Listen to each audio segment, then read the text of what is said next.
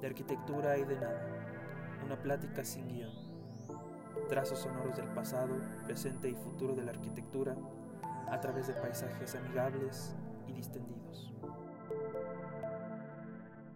Queridas amistades, bienvenidas todas y todos a esta edición número 7 de Arquitectura y de Nada. El día de hoy me acompañan Elisa, Fede y Gus para entrarle a un tema que en lo personal me fascina y aunque a ustedes, amistades, no logren comprender del todo lo que quiere decir, estoy seguro de que las cuestiones perceptuales de las que hablaremos, todos las hemos experimentado de alguna u otra forma. Así, sin más, pues venga muchachos, centrémosle a este tema que es atmósferas. Comenzaré yo por decir que para mí la arquitectura realmente significativa es la que te hace sentir y te mueve, provoca y sacude. Y para que un espacio genere eso en una persona debe de contar con esto que estamos hablando, atmósfera. Y por atmósfera no me refiero a lo que Mario Molina, José Sarucan y Julia Carabias definen como la cubierta gaseosa que rodea la Tierra y la protege de los rayos del Sol, que veremos en un episodio más adelante, sino a lo que está impreso emocionalmente en el espacio, mismo que podemos percibir al estar en él. Podríamos pensar en los textos básicos y hasta un poco snobs que hablan sobre la atmósfera en la arquitectura y con la que por lo menos nosotros que estamos en este podcast un poco aprendimos, que es el de Peter Sumter y su Atmosphären y Ioanni Palasma y The Eyes of the Skin. Un poco también de contexto, para entender a Palasma e incluso a Peter Sumter, quien no es teórico como Palasma, se enfoca en cómo se experimentan los materiales, es decir, la materialidad de las cosas. Y con eso tendríamos que leer a Heidegger y a Maurice Merleau-Ponty, o incluso para el sistema háptico, que son las sensaciones o el contacto físico, como presión o temperatura, a Aristóteles. Ambos Peter Sumter y Giovanni Palasma toman a la experiencia corporal o corporalidad como el elemento principal en la arquitectura. Sé que Lisa me diría que esto ya es demasiado académico, pero ¿a quiénes podríamos entonces añadir en el discurso? Yo antes de que empecemos a entrarle al tema, propondría a nuestros amigos eh, escuchas que le entraran al tema desde, desde su propia forma de sentirlo. Pero hay algunos textos desde arquitectura que son muy buenos, que recomiendo, que es el de Gernot Bonn, como Atmosphären o Lo visible y lo invisible. E incluso la fenomenología de la percepción, ambos son de Merleau-Ponty.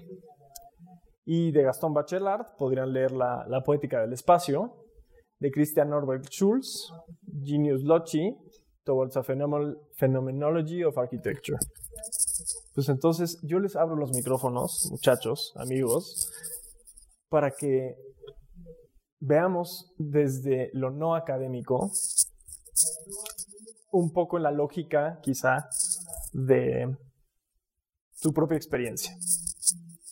¿Cómo es que descubren ustedes la atmósfera? ¿Qué es la atmósfera? ¿Y qué lugares creen que tienen la mejor atmósfera? Adelante. Hola, ¿cómo estás, Juan? Sí, pues gusto de escucharnos de nuevo, ¿no? Eh, atmósfera, pues la verdad es que al, mediados de la carrera no tenía mucha idea de lo que, o sea, no, no me sentía, no tomaba este concepto como algo importante o fundamental o no sé cómo decirlo dentro de mi proceso creativo o tal, pero de las primeras veces que puedo que pude experimentar como esta atmósfera, pues a lo mejor sí pudo haber sido con Barragán, ¿no?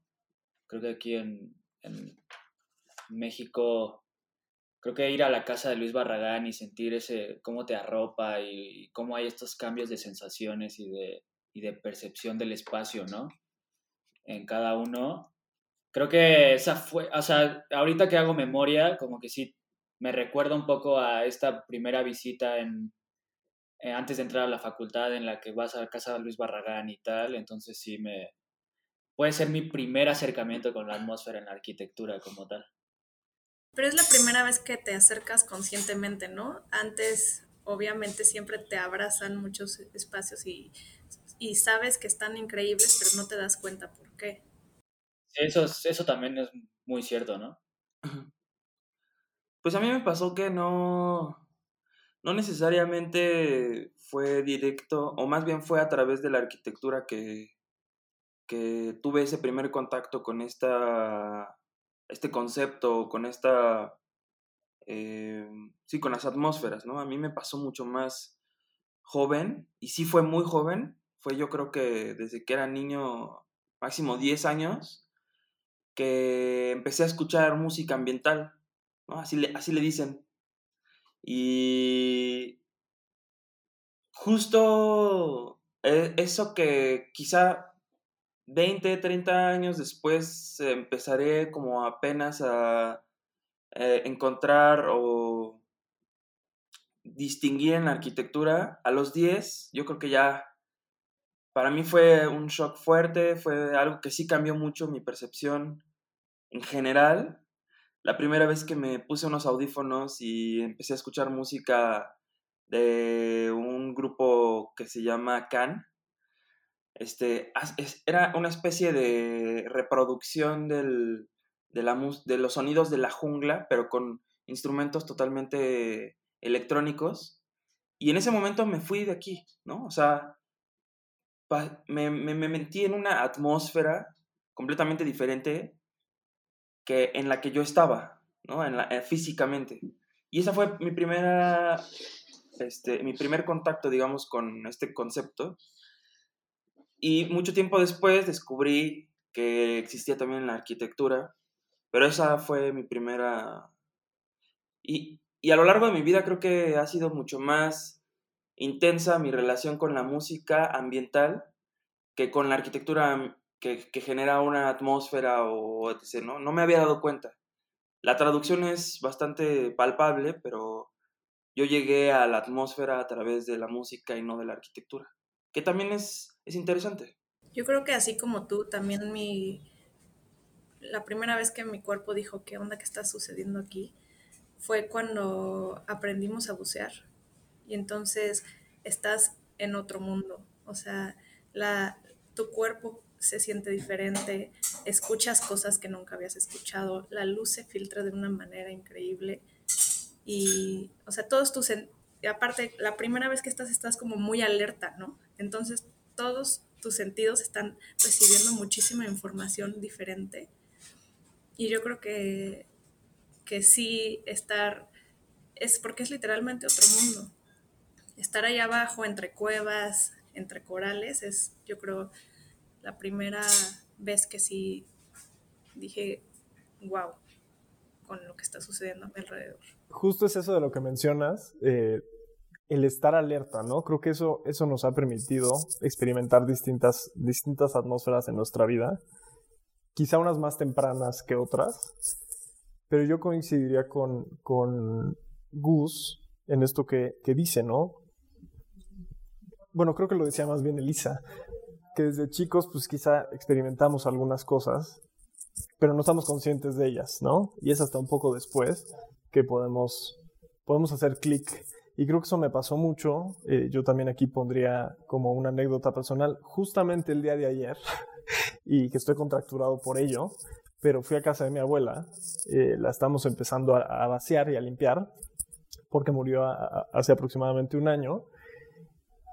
Y el, ayer yo descolgué del muro que estaba en su comedor un reloj que no había sido descolgado de ahí desde que ella fue a vivir esa casa. Entonces fue, fue muy significativo, fue muy fuerte, porque yo decía, es que yo reconozco este espacio por el sonar de ese reloj eh, y muchas otras cosas más, ¿no? Entonces fue, fue una experiencia aparte de, de dolorosa físicamente, fue dolorosa también como ambientalmente, o sea, me sentí muy, muy, muy triste de tener que descolgar el reloj y decir, ya no va a sonar aquí, ¿no? Va a sonar quizá en otro lado y en otro momento, pero es la última vez que va a sonar. Y ese reloj tiene un sticker que dice eh, febrero de 1939. Y pues más o menos es la, época en la que nació mi abuela. Entonces, ese, ese sonar de ese reloj es la atmósfera. Y me recuerda alguna anécdota que, que, dice Sumtor en el libro de atmósferas. No, no sé particularmente la cita, pero que la cocina de su tía le recuerda lo que es la atmósfera de una cocina, ¿no? Que, que, que él identifica las cocinas con esa atmósfera. Entonces, son esas pequeñas cosas que, que actúan como, como que desatan, más bien, recuerdos y memorias que nos llevan a otros lugares, que nos permiten decir, ay, güey, este, este espacio algo me está provocando. Y creo que es eso, ¿no? Que el, que el lugar te provoque. Esa experiencia del primer semestre también, como de entrar a la casa de, de, de Luis Barragán, creo que también es, es otro de los puntos clave de nosotros, por lo menos arquitectos, creo. A mí también me marcó muchísimo, porque yo conocía las experiencias con mi papá, que es también arquitecto, para los que no sabían, y yo con él tuve la fortuna de ir antes de que, de que entrara la carrera de arquitectura a, a Europa, y en un, me acuerdo que, que en un edificio me dice, toca, toca el muro, por favor, o sea, toca esto y siente esto, ¿no?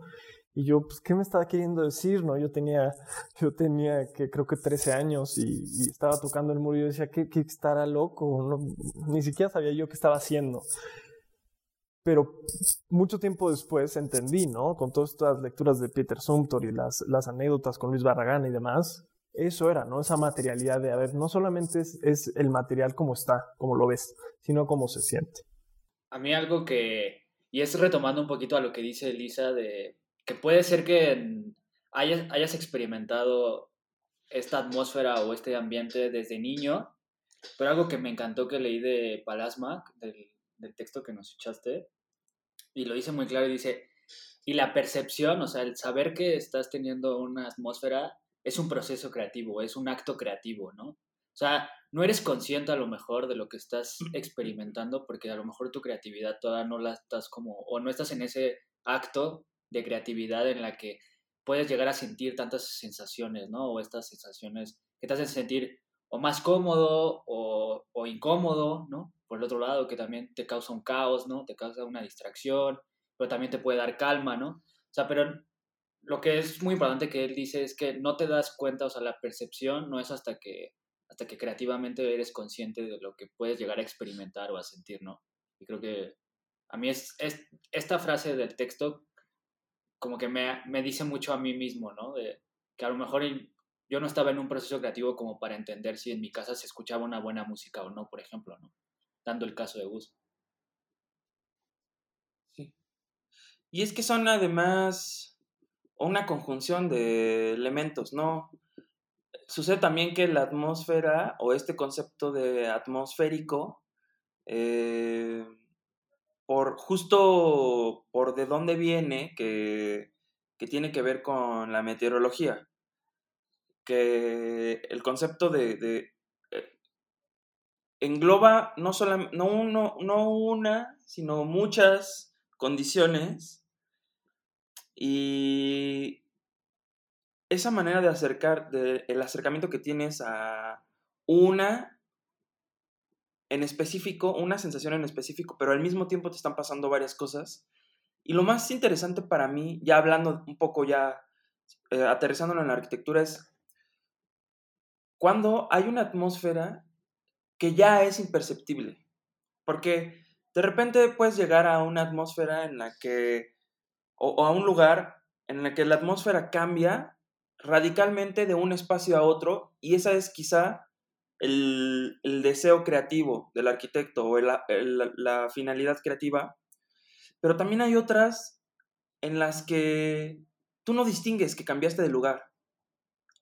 Hasta que pasaste 10, 15 minutos ahí y empiezas a percibir, y me voy a poner aquí un poco poético, pero pues de eso se trata porque los textos están muy interesantes, que obviamente los vamos a compartir con todos ustedes para que los los tengan a la mano, pero justo como puedes escuchar o puedes ver cómo los, cómo los materiales se hablan entre ellos. Como por ejemplo, cómo el interior de una habitación se está comunicando con el exterior, cómo ese interior está modificando lo que está pasando afuera tanto como lo que está pasando afuera puede modificar el interior.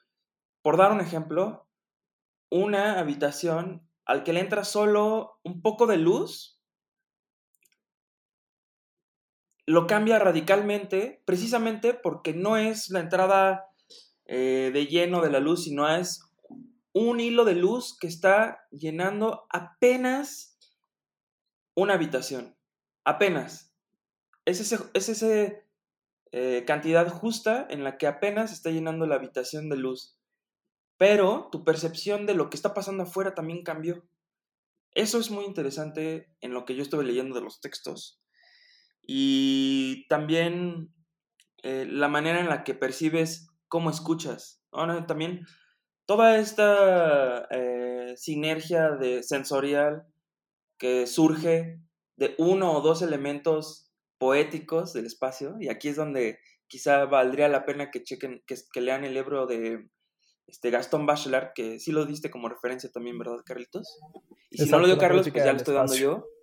Sí, sí, sí. La poética del espacio de Gastón Bachelard, de una conjunción de dos elementos tan simples, o que pueden llegar a ser simples, y modificar completamente eh, tu atmósfera o el, ambiente en el que te encuentras.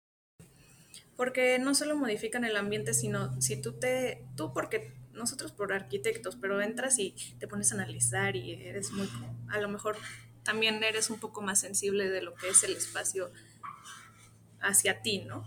Pero tú te das cuenta, y eso es de lo que hablaba hace rato, si, si entra una persona a una iglesia, por ejemplo, oscura, silenciosa, estas personas cambian la manera en la que hablan, ah, cambia la manera en la que caminan, la manera en la que se mueven. Y entonces podemos decir a ciencia cierta que no es algo que nos estamos inventando, o sea, no es algo de arquitectos, es algo que vive todo el mundo. Exactamente, justo ese ejemplo que acabas de dar, Elisa, es algo que yo doy en mi clase de teorización del entorno y les digo a mis alumnos dos cosas, ¿no? Que vayan a una iglesia en el centro histórico, la que ellos elijan, y que después hablemos, ¿no? Y entonces cuando vienen y me dicen, ah, les, pregunto por sensaciones, etcétera, antes de entrarle al tema de atmósferas, pues ellos me empiezan a hablar como, no, pues es que es oscura. Todo esto que acabas de decir exactamente, Elisa, es lo que me dicen los alumnos. Y ellos, pensando que, van en primer semestre, es como su primer acercamiento a este tipo de sensaciones. Vistas como de manera sensible, o sea, enfocada, con los ojos abiertos, con los sentidos abiertos. Y entonces, pues sí, claro, ese es algo inherente al ser humano y que por eso decía yo que quizá convenga que, que, veamos a Heidegger, etcétera, y pensar cómo somos, cómo es el ser en el espacio, ¿no? O sea, qué, qué efectos tiene el estar en X espacio a diferencia de otro. Y el segundo ejemplo que les doy es cómo se sienten en un McDonald's, por ejemplo, ¿no? Entonces son dos así completamente opuestos en el que en el primero, que es una iglesia, pues obviamente empiezas a bajar la, la, voz, empiezas a hablar quedito, te, agachas hasta, entras como con miedo, con, con, esta sensación de que se te va a caer encima la iglesia, y no sabe, o sea, tendríamos que, analizar muy bien por qué es esto, ¿no?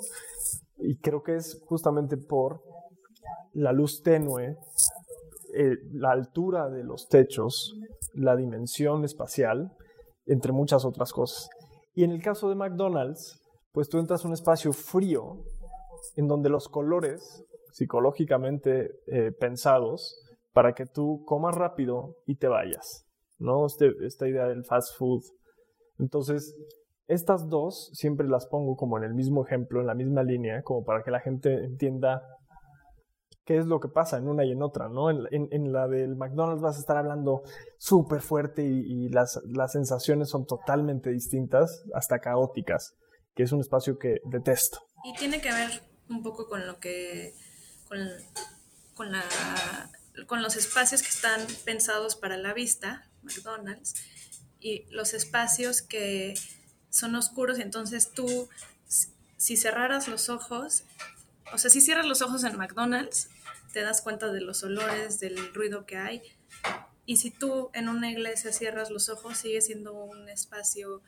que tuvo en su consideración el diseño de, o sea, de cómo va a ser, se va a funcionar el espacio, digo, el sonido en un espacio tan grande, cómo las texturas influyen en la temperatura, en la humedad, o sea, tu cuerpo siente cosas diferentes porque la vista ahora tiene, no es el primer sentido, ¿no? Se pone al nivel, y no estoy diciendo que siempre la vista es el primer sentido, pero en el mundo en el que vivimos se guía mucho por la vista. Y hay espacios en los que bajan al sentido de la vista al mismo nivel que los demás y entonces los demás se vuelven más presentes. Esto que, que dijiste de las, de que mandas, a, bueno, de que les pides a tus alumnos que vayan a a las iglesias del centro, yo en algún momento, en alguna clase, creo que con del cueto, nos pidió que fuéramos a igual a darle la vuelta a las... Me dormí en todas, en todas, porque precisamente para mí es un ambiente, una atmósfera de calma, de paz. Este, y yo tengo, yo, para los que no me conocen, a, a veces paso por temporadas de problemas de sueño durísimas, pero no ha habido una iglesia a la que no me meta y no me dé sueño. O sea, excepto una. Y esto es justo el ejemplo que yo quería darles, porque a mí siempre me ha pasado eso y la única vez en la que sentí una intensidad durísima en la atmósfera, que no me dio ni sueño, me dio un poco, me sentí aplastado, ansioso un poco y sobre todo como aplastado y ansioso, pero por la historia que tiene que ver más con el ser y esta idea heideggeriana, fue en San Pedro en la Basílica de San Pedro, porque es enorme, es enorme y te aplasta y no es una, es otro tipo de atmósfera, porque no es, no es apacible, no es, aparte del tumulto, aparte del gentío, además sabes todo lo que representa, ¿no? Y lo que representó por ya milenios, ¿no? Esta, no me quiero poner este, otra vez este, antipático, pero pues sí, toda la, dominación que significaba este lugar, pues es que sí, es enorme. Pues, ¿Cómo no ibas a sentirte aplastado? ¿Y cómo no ibas a sentir que si era casi, casi la obra de Dios? Si era tan enorme y, y además, justo la atmósfera que se crea en ese momento no es una de paz y tranquilidad, sino una de... Hay algo mucho más fuerte que tú en ese lugar y tienes que respetar y tienes que, o sea, tienes que su, ¿cómo sería lo contrario a revelarte? La sumisión. Tienes que, sí, tienes que presentar una sumisión ante ese lugar. Y eso es, y eso es un poquito de lo que yo quería hablar para darle un plot twist ahí raro a esto de las atmósferas, ¿no? Tendemos a romantizar las atmósferas, ¿no? Y creemos que las atmósferas son solo cosas bonitas y cosas este, poéticas y, sí lo son, pero además las atmósferas tienen un rango eh, de, de, de, variedad increíble. A mí, por ejemplo, justo cuando estaba pensando en esto, el, tipo de atmósfera que más me, que más me ha marcado y que además más me gusta es la atmósfera de un club, de un buen club. O sea, de ir y meterte a un lugar en el que prácticamente no ves nada. Tú no ves a las personas que están alrededor de ti bailando y tú puedes meterte al club a las 3 de la tarde y está el sol a todo lo que da y de repente te metes y son 6 horas en las que no volviste a ver un rayo de sol.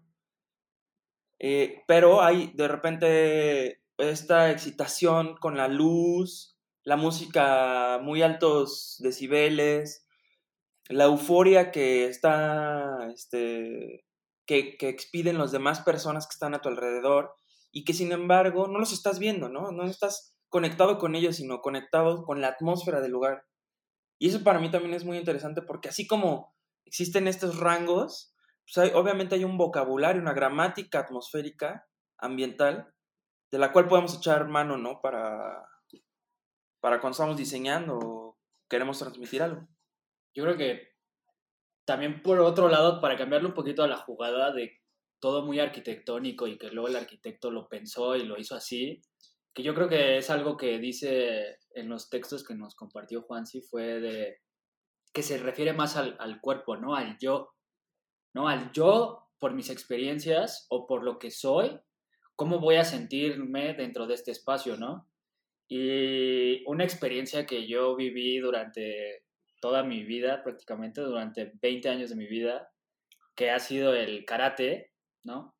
Entonces yo recuerdo muy bien esta idea de llegar en el coche con mi papá, bajarme del coche y ya como que a lo lejos veía como el, pues el, el, no es un estadio, pero el centro donde se iba, donde estaban las competencias y ya como que se escuchaban los gritos, ¿no? Ya empiezas a tener así ese, ese, ese sonido, ¿no? Ese ego, ajá, ese eco de, de que hay gritos, ¿no? De que están peleando dentro, ¿no?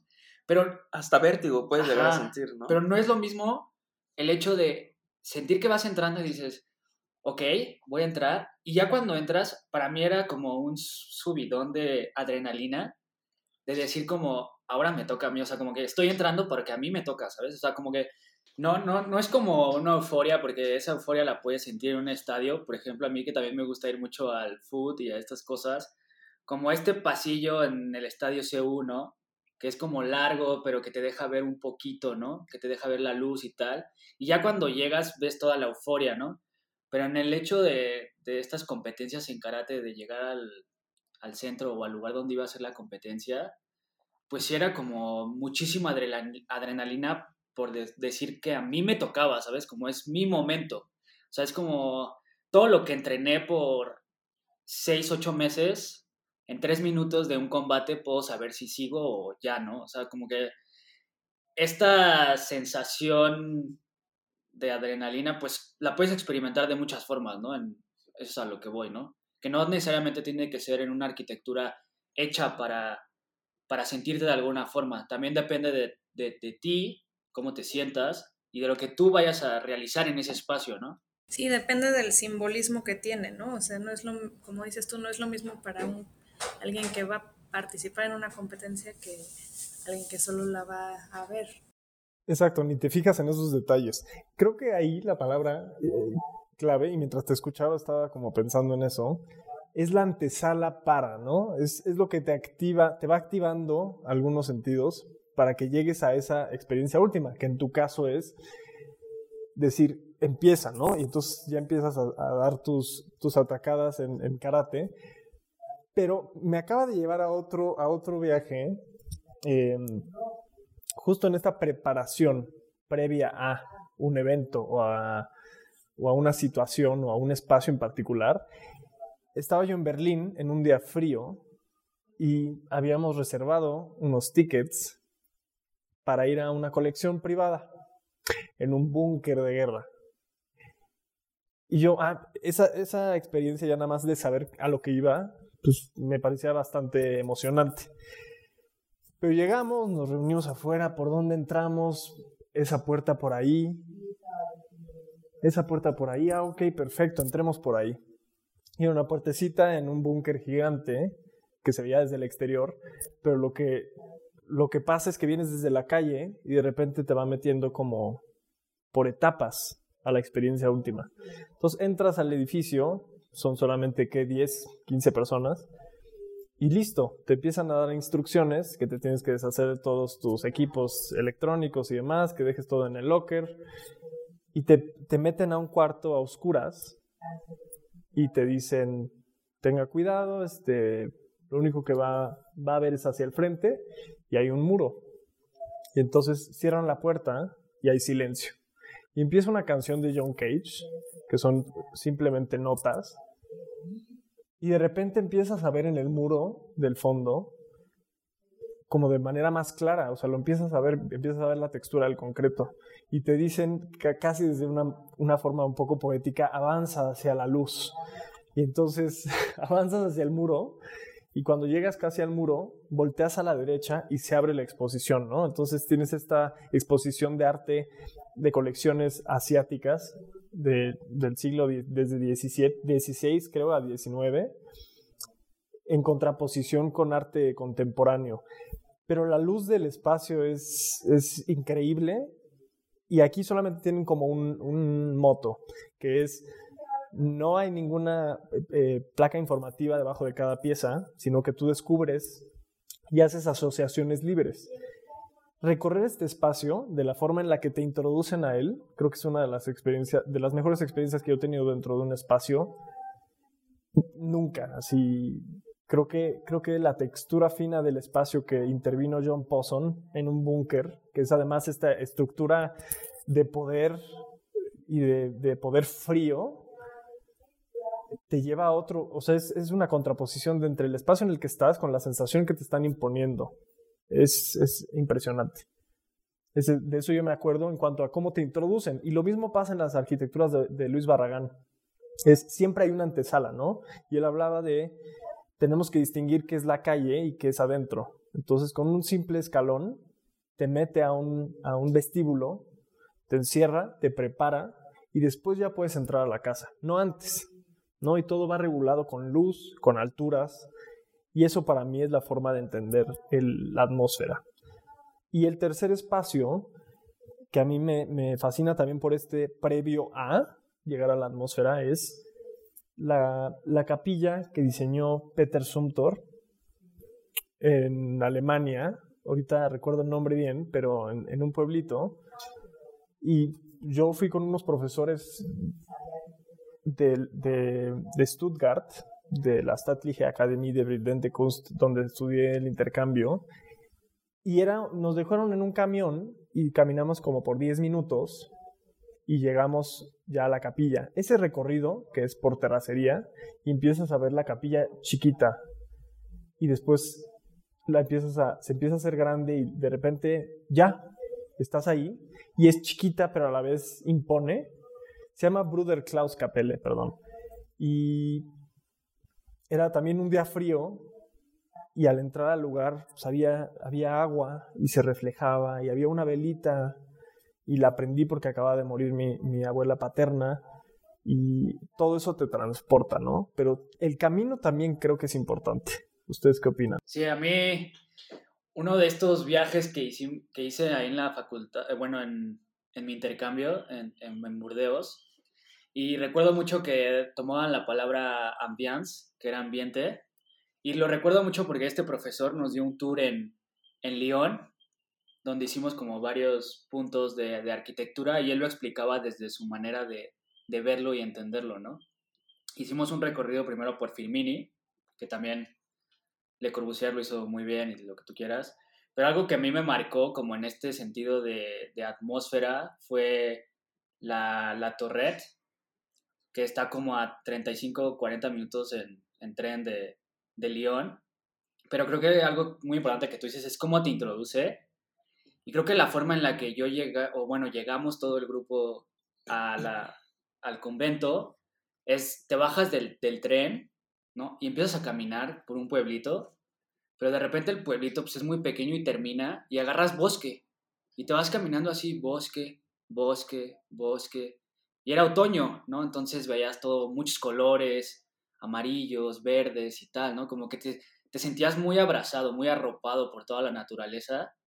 Y cada vez el sonido, si de por sí era muy bajo porque era un pueblo, ¿no? Cada vez iba disminuyendo el sonido de la ciudad y cada vez iba a volver un sonido más, más de bosque hasta que de repente sí te encuentras hacia la torret, ¿no? Que al también ser un poco fría por ser todo de concreto, también te hace, te contiene, ¿no? Sabes que todo este concreto te hace sentir como parte de... Entonces a mí esa entrada creo que me marcó muchísimo porque hubiera sido súper diferente si hubiéramos llegado, por ejemplo, en coche y nada, se hubiera hecho, baja a visitarla, ¿no? O sea, no hubiera, no hubiera podido experimentar claro. todo, todo este ambiente antes de poder entrar al convento y ver lo que es la iglesia y lo que es la biblioteca, ¿sabes? Las, el comedor, tal, todo esto. Entonces, sí.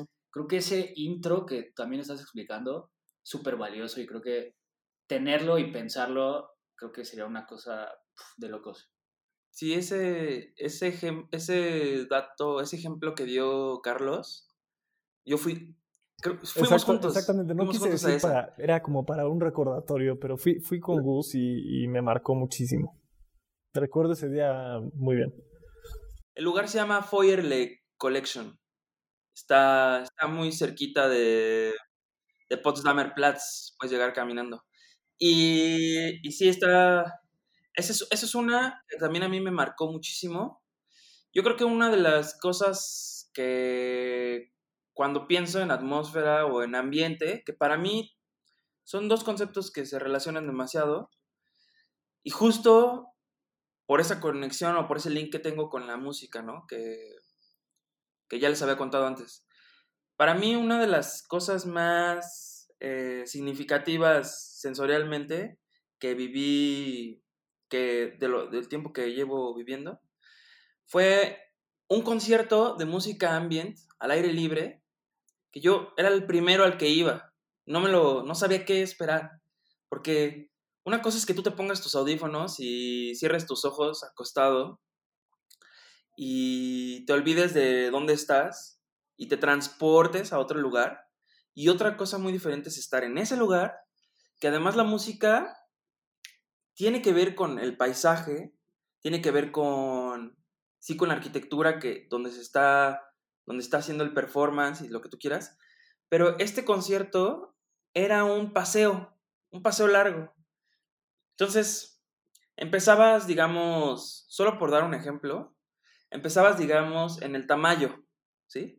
Y en el Tamayo había un músico y estaba haciendo música y obviamente música ambiental, que lo que tiene de, de, de, de, de característico es que no te abruma, ¿no? Al contrario, está ahí, al fondo, y solamente te hace como experimentar el espacio de una forma diferente. Y esa música va cambiando conforme vas caminando, digamos, al, al Museo Nacional de Antropología. O sea, de un lugar a otro cambió la música también, pero en el Inter había otros músicos que también estaban haciendo cosas. Entonces, vas haciendo un recorrido espacial, arquitectónico, acompañado de la música y podías caminar, si tú quieres, cuatro o cinco horas, pues era un concierto. Imagínate que es el Vive Latino, pero de, de música ambient. O sea, todo el día y podías recorrer y había, pasabas por parques, pasabas por un lugar donde había, por ejemplo, como una especie de este, playa de Marcelo Ebrard. este, había... O sea, ¿te imaginas? O sea, la, la música que, que, estaban poniendo en ese lugar estaba, era increíble. Ese tipo de conexiones entre una disciplina y la otra son las que a mí me interesan más.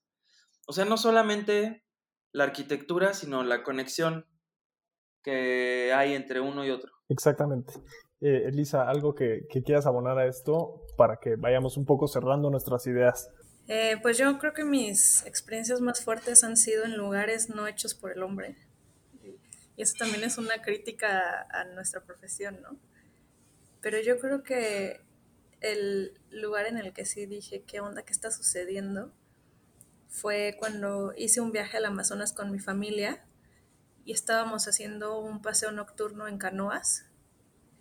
Y entonces se ve la, la, la, galaxia, puedes ver, o sea, se ven las estrellas de un nivel que, que no, no, nunca había vivido antes.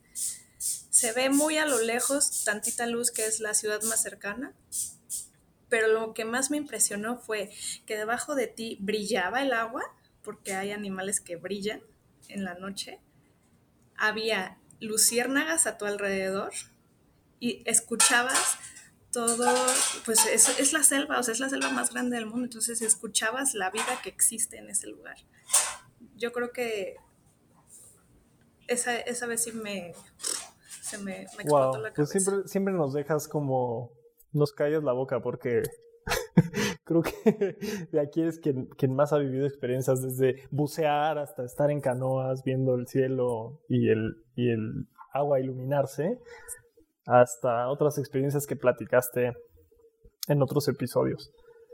Pero bueno, yo iré cerrando este episodio y aquí yo voy a hacer dos recomendaciones eh, breves de libros que, creo que también pueden encontrar algunos detonadores que me gustan mucho. El primero es Junichiro, el de Junichiro Tanizaki, que es El elogio de la sombra.